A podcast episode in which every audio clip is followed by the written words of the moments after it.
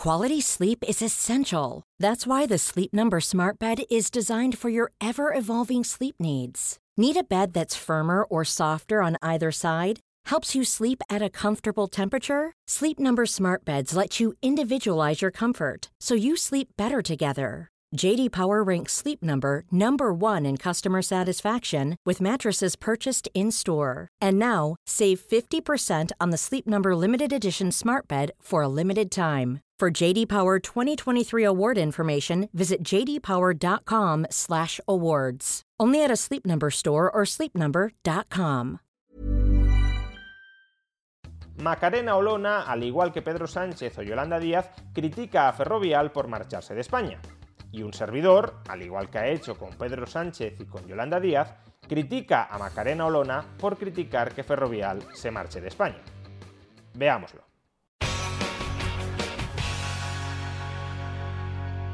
Hace ya algunos meses, Macarena Olona, después de haber sido uno de los grandes referentes políticos de Vox, decidió abandonar esta formación. Y desde entonces exhibe una zigzagueante actitud ideológica en redes sociales. Hace unos días tuve la oportunidad de conversar con ella a través de Twitter a propósito del caso ferrovial y este fue el resultado. Olona publicó el siguiente tuit del Pino, presidente de Ferrovial, es la tercera mayor fortuna de España gracias a las obras públicas pagadas con los impuestos de los españoles. Su cuenta de resultados no le parece suficiente y decide abandonar España para pagar menos impuestos. Patriotismo de bolsillo. Este tuit lo podría haber escrito perfectamente Pedro Sánchez, Yolanda Díaz o incluso Pablo Iglesias, motivo por el cual le repliqué a Olona lo siguiente. Sumar.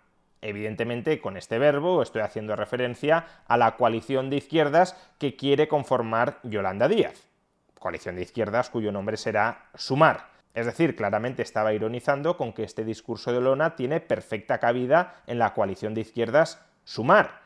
Tanto está extendiendo Macarena Olona sus confines ideológicos que perfectamente se la puede ubicar ya en el espectro de la izquierda o de la extrema izquierda nacional. Y Olona amablemente me contestó, mejor sumar que restar, siempre. Una pura consigna política, porque si tomamos literalmente esta frase, es claramente falsa. Siempre es mejor sumar, por ejemplo, corrupción, siempre es mejor sumar abusos de poder, siempre es mejor sumar pobreza. Claramente hay cosas que es mejor no sumarlas, sino idealmente restarlas. Aunque probablemente a lo que se refiriera Olona es que siempre es mejor sumar apoyos políticos que no restar apoyos políticos. Es decir, siempre es mejor articular un discurso político que te permita llegar a un mayor número de gente, en lugar de quedarte con tu secta ideológica, en lugar de generar animadversión a todos aquellos que no comulguen al 100% con tu credo ideológico. No voy a ser yo quien valore si el discurso político de Olona le está sirviendo para sumar cada vez más apoyos a izquierdas y a derechas, o si en cambio los está restando. No consigues los apoyos de la izquierda y pierdes los apoyos de la derecha. Como digo, no es ese el tipo de análisis demoscópico que quiero hacer, no tengo los datos, no lo sé, pero sí quiero valorar lo que subyace a este discurso. Y es que este discurso está diciendo que debemos articular aquellas ideologías que nos permitan maximizar los votos. Es decir, este discurso está apelando al populismo puro y crudo. Una persona no ha de tener principios demasiado firmes si esos principios demasiado firmes pueden generar reacciones adversas, pueden generar animadversiones. Un político ha de tener los principios suficientemente flexibles, es decir, ha de ser un cínico, como para poder agradar y contentar a todo el mundo con independencia de cuáles sean sus ideas. Y por este motivo le respondí a Olona lo siguiente. Sumar por sumar sin convicciones, valores e ideas coherentes de por medio es mero arribismo. Al fin y al cabo, un político que solo quiera sumar y sumar apoyos y le dé igual los principios bajo los cuales suma esos apoyos, es un político arribista. Es un político que únicamente aspira a llegar al poder, sea como sea, y llegar al poder por el mero hecho de tener el poder, no porque a través del poder quiera poner en práctica algún tipo de principios ideológicos. Eso en el fondo le da igual, lo que le interesa es el sillón. Y ante esto Olona me contestó lo siguiente.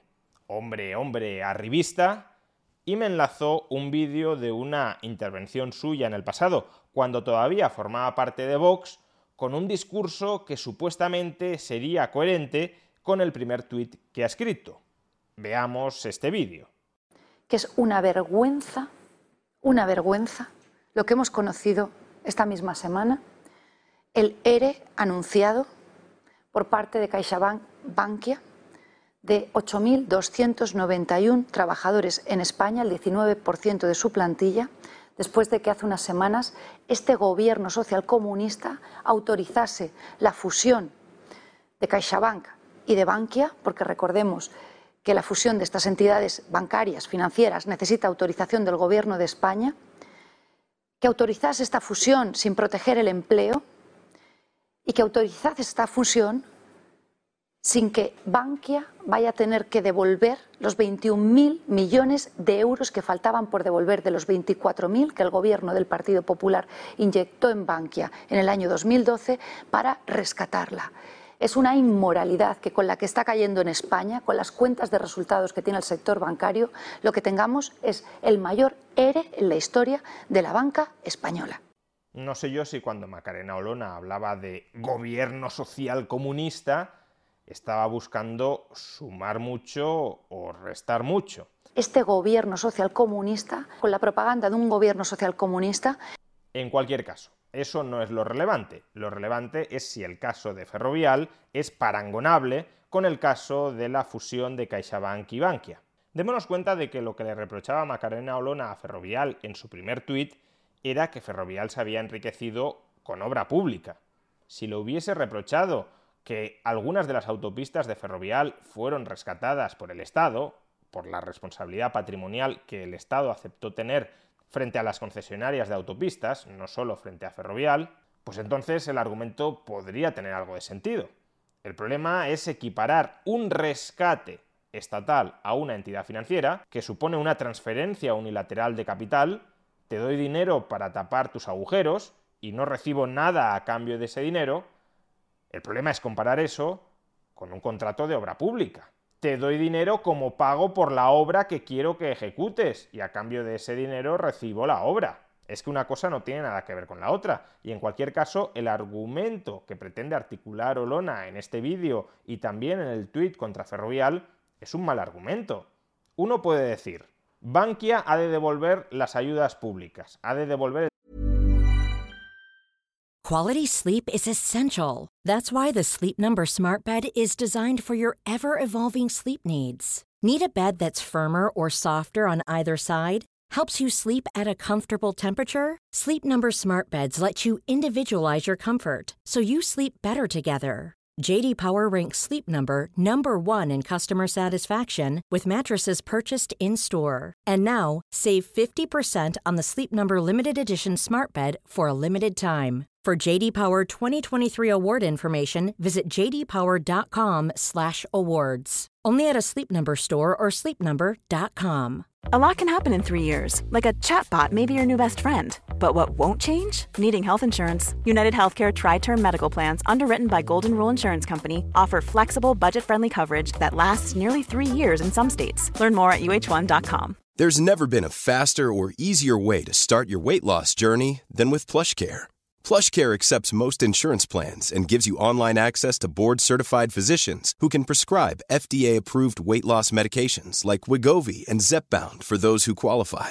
Take charge of your health and speak with a board-certified physician about a weight loss plan that's right for you. Get started today at plushcare.com slash weight loss. That's plushcare.com slash weight loss. plushcare.com slash weight loss.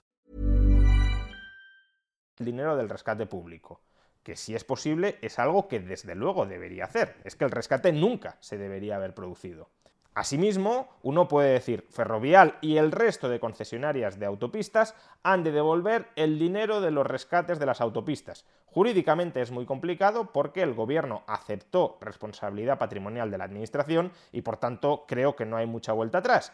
Pero aún así se podría intentar argumentar. Yo mismo he defendido que no habría que haber rescatado a las autopistas, que eso es puro capitalismo de amiguetes y que desde luego a partir de ahora nunca debe constar en las concesiones responsabilidad patrimonial de la administración alguna. Bien, Eso es una parte de un discurso. Pero ¿qué tiene que ver esa parte del discurso con que Bankia y CaixaBank puedan fusionarse y despedir trabajadores si esos trabajadores son redundantes en su estructura operativa? O sobre todo, ¿qué tiene que ver esto con que Ferrovial pueda marcharse de España? Si quieres defender que Ferrovial devuelva el dinero público que recibió no por contratos públicos, sino por responsabilidad patrimonial de la Administración, defiéndelo. Pero lo lógico es que defiendas eso con independencia de si Ferrovial se queda en España o se marcha de España. ¿Qué pasa? ¿Que el resto de concesionarias de autopistas, si se quedan en España, no nos están parasitando por el hecho de haber sido rescatadas? Nos están parasitando en la misma medida que si Ferrovial se marcha de España. Ferrovial no es rehén del gobierno de España por el hecho de que éste haya rescatado a algunas de las autopistas de las que fue concesionaria. Pero bueno, como digo, Macarena Olona ni siquiera estaba haciendo este argumento, porque hablaba de contratos públicos, lo cual en principio no tiene absolutamente nada que ver con un rescate a nadie. Y por eso le contesté, hay una pequeña diferencia entre una transferencia unilateral, dar dinero a cambio de nada, y un contrato público, dinero a cambio de ejecución de obras en favor del Estado. Y Macarena Olona, en su última réplica, me dijo lo siguiente, pero con dinero público en ambos casos. Tienen algo en común. Los de siempre acaban pagando, los de siempre acaban beneficiados. Es decir, que de verdad estaba equiparando un contrato público con un rescate. Lo cual solo sería admisible si consideraras que la obra pública para la cual se contrató a Ferrovial era una obra pública innecesaria o que se contrató a Ferrovial habiendo mejores ofertas alternativas que no descarto que pueda haber sido. Es decir, no estoy en absoluto presuponiendo que Ferrovial sea una empresa absolutamente blanca y sin ningún tipo de mácula. No lo sé, no tengo esos datos. Y si alguien los tiene, los puede aportar como argumento para criticar desde luego a Ferrovial. O aún mejor, los puede aportar a un juzgado para denunciar tanto a Ferrovial como a los políticos que le otorgaron esas obras públicas de corrupción.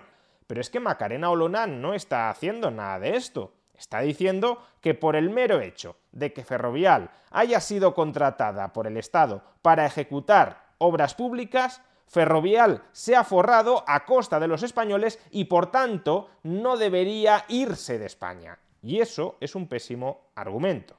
De ahí que mi última réplica, última porque ya no recibí ninguna respuesta adicional de Macarena Olona, fuera la siguiente. Hombre, me parecería genial que abogaras por la privatización de toda obra pública. Es decir, que si destinar parte del presupuesto a financiar obras públicas te parece que es profundamente inmoral porque estás transfiriéndole dinero del ciudadano a una empresa privada, que puede ser, cuidado, un argumento libertario de mucha enjundia, pues entonces lo que deberías defender es que se elimine toda partida presupuestaria para la obra pública, en general, que se elimine todo o prácticamente todo el presupuesto estatal. Pero me temo que Macarena Olona no está efectuando ese argumento. El argumento que está efectuando es, sí, sigamos transfiriéndole dinero público a las constructoras, pero que sean constructoras con el PIN de la bandera de España, es decir, radicadas en nuestro país. Me parecería genial que abogaras por la privatización de toda obra pública, pero si no es así, y no es así, ¿cómo piensas pagar las obras públicas? Es decir, si crees que el Estado tiene que promover obras públicas y te parece mal cobrar impuestos y dárselos a una empresa para que los ejecute, ¿cómo ejecutamos esas obras públicas que crees que son necesarias? Aparte, supuestamente los contribuyentes no se benefician por esas obras, porque si los contribuyentes están obligados a pagar por impuestos por unas obras públicas, pero luego se benefician de las mismas, en tal caso, nadie le debe nada a nadie. El contribuyente ha pagado las obras y luego el contribuyente recibe las obras. Y claro, si Macarena Olona creyera que los contribuyentes no se benefician de las obras públicas, ¿cuál es su finalidad? Eso es lo último que le pregunto. A ver si la mayoría de obras públicas en este país van a ser un nido de corrupción pero Macarena Olona no está defendiendo, al menos en público, que se acabe con la obra pública en nuestro país, que según ella debería ser un nido de corrupción del cual los ciudadanos no se benefician en absoluto, pero las empresas sí. Vamos, que no se puede estar en misa y repicando. Si crees que la obra pública es socialmente necesaria y socialmente beneficiosa, si esa obra pública se ejecuta a través de empresas que han ganado un concurso público por ofrecer las mejores condiciones, tanto en calidad como en precio, no puedes luego acusar a esas empresas de estar forrándose a costa de los ciudadanos. Y si crees que las empresas están forrando a costa de los ciudadanos, es o porque consideras que la obra pública es innecesaria o porque consideras que ellas no deberían ser las adjudicatarias de esa obra pública. Si argumentas lo segundo, deberías demostrar que había ofertas mejores que las de Ferrovial y sin embargo se le dio a Ferrovial por algún tipo de corruptela, y si argumentas lo primero, lo que deberías defender es acabar con toda obra pública o con prácticamente toda obra pública, es decir, a efectos prácticos, privatizarla, devolvérsela al mercado, que los particulares construyan allí donde ellos consideren que hay que construir sin que el Estado les obligue a ello. Pero claro, Macarena Olona no tiene en ese sentido un discurso coherente, no está defendiendo ni lo primero, ni lo segundo, ni lo tercero, está defendiendo lo primero, lo segundo y lo tercero según su conveniencia demagógica en cada circunstancia. Y eso, el uso continuado de la demagogia para arengar al pueblo y para conseguir los apoyos del pueblo a un proyecto político indefinido cuyo único propósito es alcanzar el poder, es precisamente la definición de arribismo.